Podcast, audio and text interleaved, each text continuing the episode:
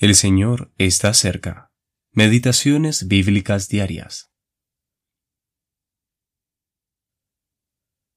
Jefté volvió a enviar otros mensajeros al rey de los amonitas, para decirle, Jefté ha dicho así, Israel no tomó tierra de Moab, ni tierra de los hijos de Amón. Jehová, que es el juez, juzgue hoy entre los hijos de Israel y los hijos de Amón mas el rey de los hijos de Amón no atendió a las razones que Jefté le envió. Jueces capítulo 11, versículos 14, 15, 27 y 28. Los jueces de Israel. Vigésimo primera parte.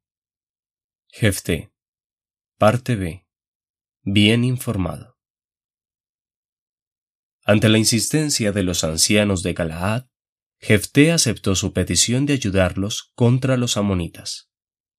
A cambio de su ayuda, ellos estuvieron de acuerdo en reconocerlo como caudillo y jefe del pueblo de Galaad.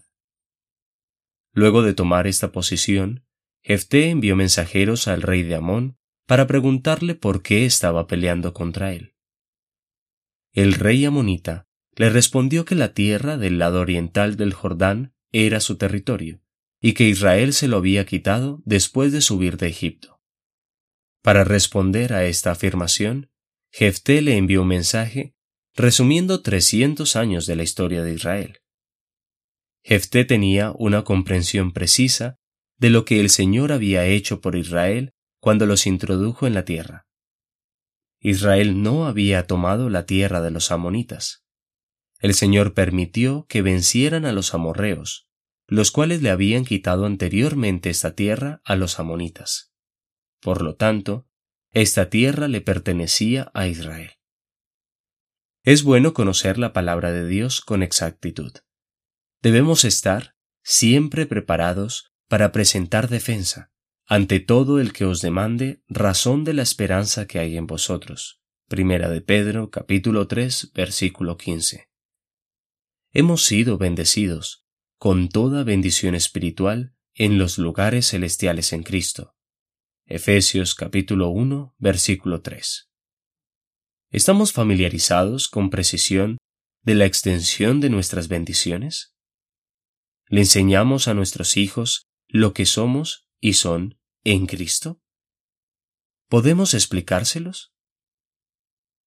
Como en el caso de Jefté, el mundo que nos rodea no es receptivo al mensaje de la gracia de Dios. Sin embargo, no debemos darnos por vencidos. Somos exhortados a predicar la palabra, insistiendo a tiempo y fuera de tiempo. Segunda de Timoteo capítulo 4 versículo 2. Hagamos lo que nuestro Señor dice. Eugene P. Vedder Jr.